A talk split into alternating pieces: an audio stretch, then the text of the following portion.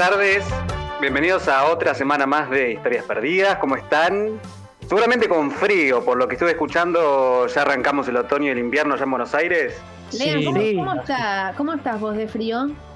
Bien, podría estar mejor. Eh, cero grados están haciendo actualmente. Estás en remerita, hijo de puta. Estás en remerita. dentro en la, en la calefa está a full. Dale. Ah, Pero en este momento no estoy en Bariloche, estoy en Neuquén. En Pará, la... de, pará de moverte, de, pará de No moverte puedo. el sur. No puedo, no puedo. Bueno, y nada, como ahora estoy en Neuquén, es acomodarme también. Y ¿saben lo que hice estando acá en Neuquén? Fui al cementerio. Lugares donde voy que me gusta conocer los cementerios. ¿está bueno el O de sea- Neuquén? Esperaba un poquito más. Esperaba un poquito más. Es como muy. ¿Tú querías que haya una mano saliendo de una tumba? ¿Qué es lo que estás esperando con los cementerios? Esperaba que pase algo así como el cementerio de Recoleta, que es el que traigo hoy. Ah, ¿eh? como los dioses. bueno, eh, todos conocemos acá lo que es el cementerio de Recoleta, eh, ya porque fuimos o porque lo escuchamos nombrar alguna vez. Ya Bueno, habíamos el dicho, cementerio ya habíamos dicho, nos queda pendiente una visita, una Claro. recorrida en grupo cuando, bueno, podamos volver, ¿no? Ahí a... Sería otra semana sin estar haciendo la radio desde el cementerio. Se podría los Exacto, miércoles. así es. Bueno, y el cementerio de Recoleta viene a colación de lo que se habló la edición pasada de Historias Perdidas, que tenía que ver eh, en su momento con eh, Rufina Cambaceres, que está enterrada en el cementerio de Recoleta. Por Sí. eso, a colación de eso, el que viene ahora es la historia del cementerio de Recoleta, que no es tan perdida porque todos conocemos más o menos el cementerio, que es visitado por mucha gente, por muchos tur- turistas, en época que no es pandemia, ¿no? Eso vale aclarar. Bueno, el cementerio se fundó en 1822 fue el primer cementerio de la ciudad eh, público. O sea, como no tenía el prestigio que se tiene hoy. O sea, que la, gente que moría era enterrada ahí sencillo, no importa su condición económica. A medida que fue pasando el tiempo, los años, eh, este cementerio empezó a ser cada vez más privilegiado. Tengamos en cuenta que en una edición pasada de Historias Perdidas había hablado de la fiebre amarilla en Buenos Aires y había comentado cómo la fiebre amarilla cambió la fisonomía de la ciudad y que la gente se fue a vivir, eh, la gente pudiente, ¿no? Se fue a vivir a la zona norte de la capital, La ¿Qué es donde está? bien. la gente de bien, que esa es la que se lo con Essen, esa gente, esa gente de bien. Bueno, entonces la gente empezó a enterrar a, su- a sus muertos ahí, la gente con, con mucha plata, y ahí es lo que conocemos como los mausoleos más lindos, y es prácticamente un museo. Yo cuando fui por primera vez no vi un cementerio, vi un museo, un museo de, de- Sí, es ¿Cómo una locura. arquitectónico. No No será tiene una nada locura. que ver, no tiene nada que ver con la idea que uno tiene de museo, de, museo, de, de cementerio, digo. Cementerio. Tal Claro. cual, no hay, es puro cemento, estás caminando entre galerías, es muy loco. Es un Es- museo es- con gente muerta. Son como pequeñas, pequeñas eh, casitas como para replicar después en la ciudad. Como que se inspiraban, iban al cementerio a ver qué casa puedo hacer. Bueno, voy al cementerio para inspirarme. Bueno, este cementerio, como yo había comentado, se empezó a, a llenar de gente con mucha guita. Y bueno, entre esos es, está la historia o la leyenda de la Dama de Blanco. La historia y la leyenda de la Dama de Blanco parte a partir del año 1910, que es el inicio en realidad de la mujer que es denominada la Dama de Blanco. En ese momento nació una mujer llamada Luz María Belloso, que era hija de Enrique García Belloso, que era uno de los capos del teatro criollo. O sea, como que era una nena que se crió en ambiente intelectual, donde recitaba poesías en tertulias y demás. La cosa. Sí, ¿Esta es- la dama de blanco que, que hay como muchas leyendas de lo mismo y esta es la verdadera? ¿O, o yo me estoy confundiendo Exacto. con otra del esta fue la primera, porque después en distintos lados y distintos cementerios tiene como una versión diferente. Yo cuando hice este video, porque yo hice un video sobre esto en, en mi canal, y me contaron, en mi ciudad, en mi pueblo también está esta, y le pasó lo mismo. Pero ya vamos a llegar ahí porque eh, es algo puntual que lo hace la gente asimilarlo con las historias propias de, su- de sus pueblos o ciudades. Bueno, ¿qué pasó con Luz María? En 1925, cuando ella tenía 15 años, muere de leucemia. Ella era la única hija de la familia eh, y la madre, al perder a su hija, a su única hija, eh, le costaba como procesarlo y se pasaba mucho tiempo en, el mausoleo de ella. Pasaron los años, pero la leyenda arranca cinco años después de que fallece. Cuando un, porque recordemos que esto es en Recoleta, en esa zona era transitada, inclusive hasta el día de hoy también, bueno, hoy en día toda gente anda por todos lados, pero en ese momento era transitado por la gente pudiente, como dije anteriormente. En ese momento pasaba un joven aristócrata de Buenos Aires por fuera del cementerio y ve a una mujer, a una chica, llorando en la escalinata del cementerio. Se acerca para consolarla, para decirle qué onda, estás bien, cómo estás, te puedo ayudar en algo, y empiezan a charlar. Primer error. Tranqui. Jodete, jodete, con todo lo que te va a pasar después, jodete. O sea, no te acerques a una persona que está llorando, y menos en un cementerio. Flasheó, leva- flasheó- flasheó levante, me parece. No. Flasheó levante. Sí, capaz que él no, no tenía mucho levante y esta chica como que le contestó lo que estaba preguntando. Y, y bueno, y empezaron a charlar. Hasta que el pillo en un momento dice, te invito a tomar un café, ahí en los cafés que está cerca de- del cementerio de Recoleta, y me contás bien. Sí. Y le dijo cafecito.app. Le, le pidió un cafecito para 25 horas y para el Ángel Tonini y le invitó un cafecito con esa plata. Bueno, y fueron ahí al bar, estuvieron charlando y en un momento ella mira la hora, porque parece que los fantasmas también se manejan con el uso horario, y dijo que se tenía que ir. Sí, es como que esa es la pesadilla del el infierno, capaz que es eso, estar atado a un, A un reloj, reloj. todo el tiempo. Mal. Nunca, nunca va a parar. Nunca va a parar. Y, e- y bueno, y ella en ese momento cuando eh, se da cuenta la hora, se levanta rápido, ella tenía puesta una campera de él porque hacía frío, él la estaba cuidando, vieron, típico de caballero, dar la campera a la dama, y más en esos tiempos. Cuando se levanta, se le cae el café encima de la campera que tenía puesta. Ella dice, eh, me tengo que ir, me tengo que ir, y la afana la campera, se va corriendo con la campera. Rastrera. Eh, y ahí es como que no se sabe si él la siguió para que le devuelva la campera o para saber a dónde estaba yendo. Uh, Que yo creo que era más por lo primero. Y sí, Eh, sí, yo, te vas, por lo menos, haría por lo primero. Mínimo la campera. la de cuero, la de cuero, ey. La de- que es caro, es caro el cuero, el cuero de animal posta. Eh, bueno, y se fue corriendo y se va, y esa noche era de neblina, y se da cuenta que en un momento como que se choca o como que traspasa la pared del cementerio. Él no entiende bien, pensó que era como un portón que había, porque como había neblina no se veía bien, y llega a uno de los portones del cementerio y empieza a buscarla, pensando que se había metido, por qué se había metido.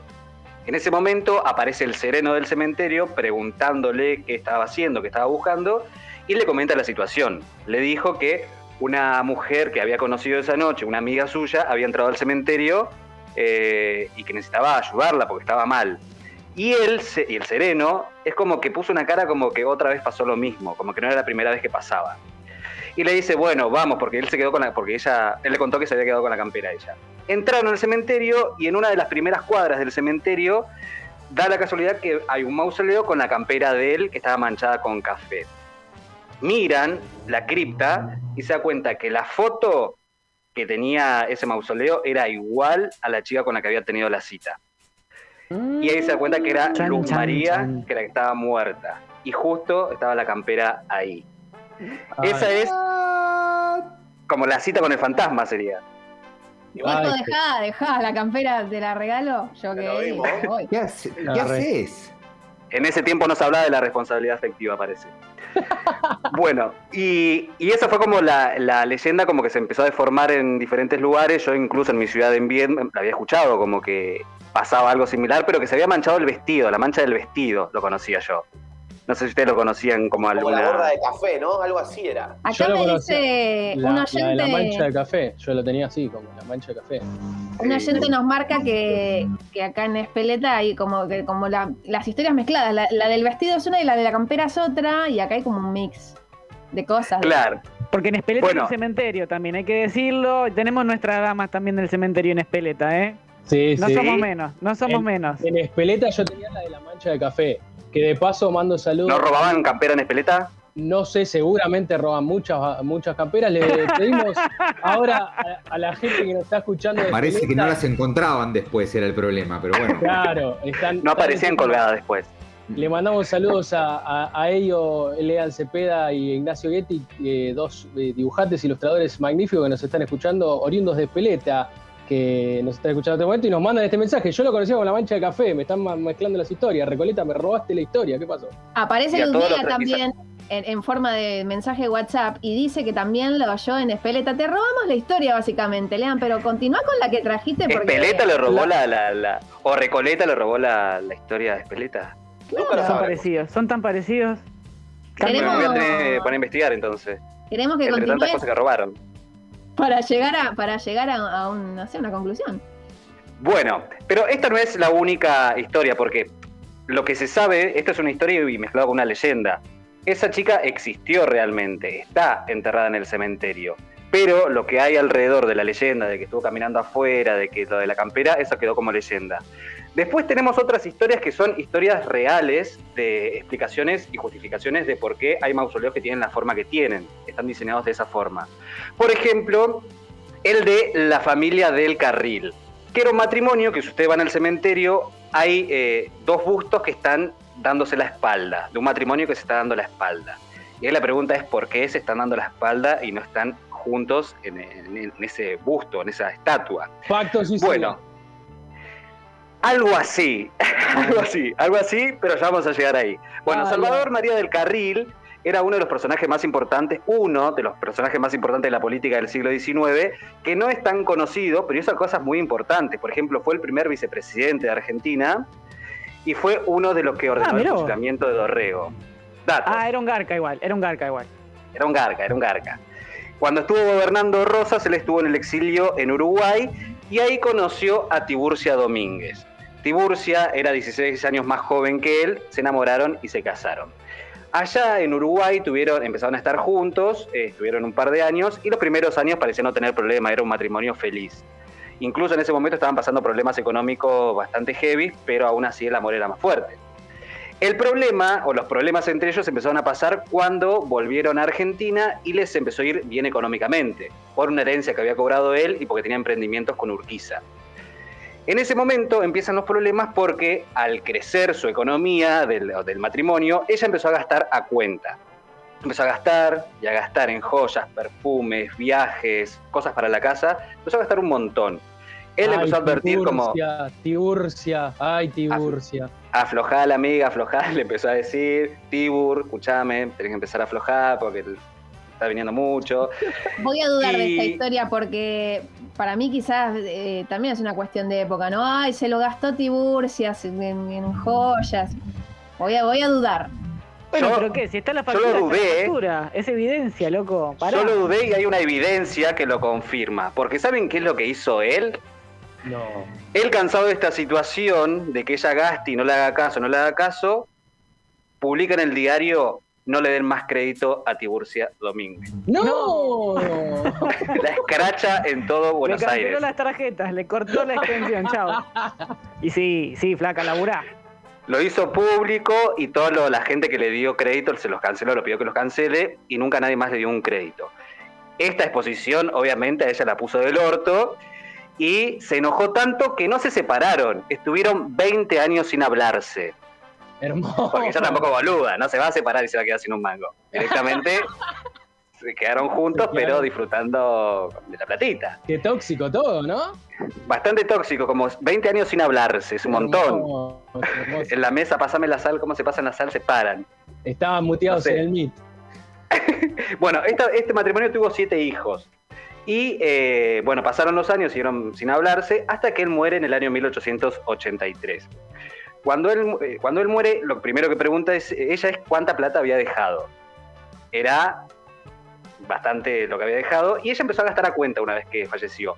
Pero llegó la hora de hacer el mausoleo del tipo ahí en el cementerio de Recoleta. Y lo que hizo fue eh, ponerlo, una estatua de él sentado en una silla tipo rey, apuntando, o sea, mirando hacia el sur. Y ordenó que una vez que ella muera, que hagan un busto, eh, pero dándole la espalda a su marido, como diciendo que aún muerta iba a seguir enojada con él. O sea, bastante resentida la Tiburcia. Pero pará, Pero- ¿no? que está gastando un montón de guita, fue una joda que dice en el diario. Una- jodita que, que todo Buenos Aires se enteró y la miraban mal, le decían, a vos no te podemos dar, le hacían chistes en la calle. Ese diario está, ese artículo está. Eh, yo en el video que hice sobre el cementerio de Recoleta pongo una imagen de ese, de ese artículo, eh, que es muy fuerte. Imagínense, es como un, es que, eh, un escracho en Facebook o en Instagram. Algo así, pero peor, porque era en ese momento lo único que leía la gente era el diario. Un Sí. escandalete. Arroba, arroba Tiburcia me está robando la plata. Compartan.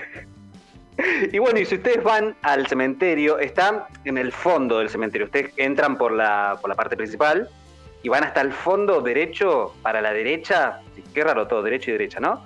Recoleta, como que va todo de la mano. Oh, Eh, y ahí está eh, estos dos eh, estatuas dándose la, la espalda y ella con una cara de ojete, pero mal. Ella como que le significó tanto el enojo que hasta muerta iba a seguir enojada. Mira, a Es mí haceme hermosa. eh, el busto, pero con una cara de quiero tener una cara de ojete. Uh, pero, pero ni te hablar, ¿eh? No quiero que, o sea, como que nadie me mire de la cara de ojete que tengo. Y a él soberbio lo hicieron. con- convicción, convicción Tiburcia, 25 años y la eternidad entera enojada con el Boncha. Está bien. Y bueno, y es la, la- la forma que tuvo de, de expresarlo. Y esa es una historia real. Una historia real. Y después tenemos la última, que ya nos quedan cinco minutos, pero va a entrar perfecto, porque es la historia de David Alleno. Tiene una, una mitad leyenda y mitad historia, porque esta persona existió realmente, eh, incluso fue un empleado del cementerio. El tema fue así. David Alleno, desde muy chico, él soñaba con trabajar en el cementerio, que ahí trabajaban los hermanos de mantenimiento y limpieza. Él iba seguido y le gustaba, él quería, como que su mayor sueño cuando sea grande era trabajar en el cementerio. A eso aspiraba. Y se le cumplió. Como que le habrá pedido a alguna estrella fugaz o habrá escrito en un papel o lo habrá quemado, que se le cumplió. Empezó a trabajar en 1881. Acuérdense de esta fecha porque es importante. Él empezó a trabajar como cuidador de, manten- y de mantenimiento ahí del cementerio y él iba a disfrutar ese trabajo. Estaba enamorado de las esculturas, de todas las cosas que había. Raro igual, Él- ¿no? Raro, ya de entrada, raro. Mi sueño es laburar en un cementerio. ¿Qué te pasa? Y no sé, raro, de- no sé, porque por ejemplo mi vieja a mí me llevaba todos los domingos al cementerio en vez de a una plaza. Eh, depende de cada uno, ¿vio? Por eso se va a Neuquén a un cementerio. A un cementerio para ver los- los cementerios. Siete Lagos no, al cementerio. Al cementerio lo, lo primero que fui. Porque estaba cerca, estaba cerca, está cerca donde estoy ahora. Bueno, y, y ahí hay mucha historia en los cementerios. Bueno, y hay que hacerle honor a la gente que trabaja en los cementerios. Hay que dar un aplauso cerrado a la gente que trabaja en los cementerios. Bueno, empezó a trabajar, estaba enamorado de este lugar, pero no tenía un mango. Él alquilaba una habitación en una pensión y en un conventillo y, y vivía de eso. Su sueño era ahorrar, estaba ahorrando para comprarse un terreno en el cementerio Recoleta y ahí descansar en paz. O sea que dedicó su vida a eso. Llegó un momento en que el hermano en el 1909 se gana la lotería y lo divide entre toda la familia. Y le toca una parte a él. ¿Él qué hace con esa plata?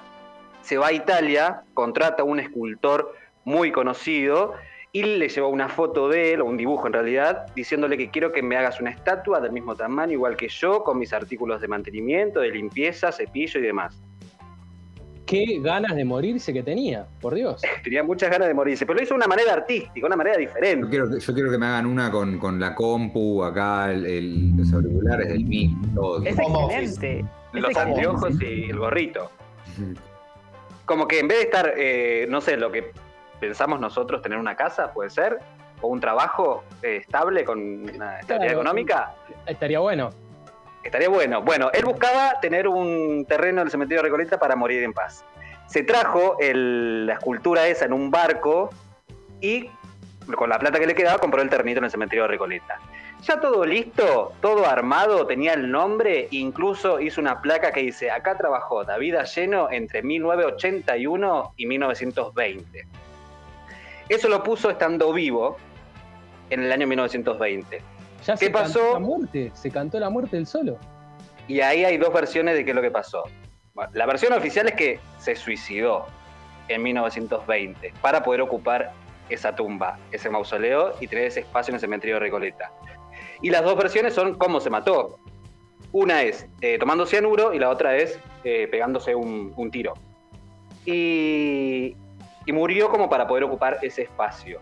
Y si ustedes van al cementerio de Recoleta, hay un mausoleo con una estatua de él como delantal, con un cepillo, con un balde y una escoba. Eh, y ahí dice en honor a- al cuidador del cementerio entre 19 1881 y 1920. Ni Increíble. ocurra- increíble. Ni se te ocurra este, tirar un papelito porque te viene el fantasma, te caga a trompadas. aparecen fantasmas cuando haces mure o cuando vas a hacer cosas sucias en el cementerio. Que mucha Ay. gente me ha dicho que van a hacer cosas sucias al cementerio. Cosas sucias, sí, sí. Eh, hay, hay un dato ahí, me- a mí me parece que la, la historia omite un dato, que el chabón ya había pagado todo el mausoleo, la placa, eso le salió un fangote de guita y en un momento dijo, che, Ya es está el todo 20, listo. ya está todo listo, hay que cambiar la placa porque estoy muerto. Y dijeron, y mirá, sale tanta guita. Uh, no, me. Me mato, me mato. Es más barato pegar un tiro que incluso manteniéndome, pagando y manteniéndome, es un quilombo. Veo un tiro y lo Con- resuelvo. digo. Con el resto que le quedó de la lotería, cianuro. Olvídate. Y listo. Doy un dato, le voy a dar un dato que lo busqué mientras eh, escuchaba a Lean.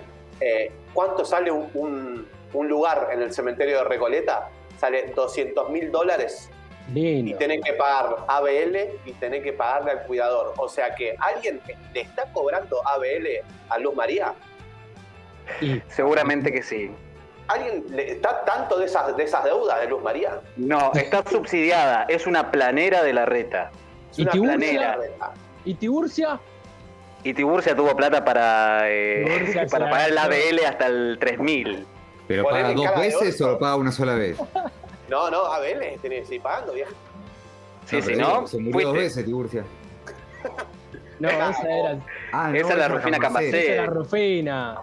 Esa es la esa también Rufina. le cobramos, le Así cobramos que- porque Hacienda tiene que facturar. Y bueno, eso le van a tener que cobrar luz también por estar jodiendo, dependiendo pagando la luz pasando. Esa también un poquito más. Pero bueno, estas fueron las tres historias que hay, historias y leyendas que hay en, en cuanto al cementerio de Recoleta. Eh, para la próxima edición de Historias Perdidas, vamos a hablar de eh, un lugar muy importante que es el Palacio de los Bichos ahí en Buenos Aires, que tiene una historia eh, bastante particular, eh, de amor, tragedia, muerte, mucha muerte, mucha muerte en las historias. Una- una Así que mm, espero que les haya gustado esta nueva edición y esta nueva historia y nos vemos la próxima. Un saludo para todos. Lean, nos encantó y de hecho hemos tenido muchos comentarios durante tu columna, la gente está escuchando atentamente, nos envían links de esta es la historia que yo conozco. Eh, Sara nos, nos- incluso nos recomienda un libro que es Alguien camina sobre tu tumba de Mariana Enríquez, así que has despertado fanatismo, Desperté los fantasmas. Has despertado los fantasmas, nunca mejor dicho. Lean Getonini con historias perdidas pasaba por Radio Colmena.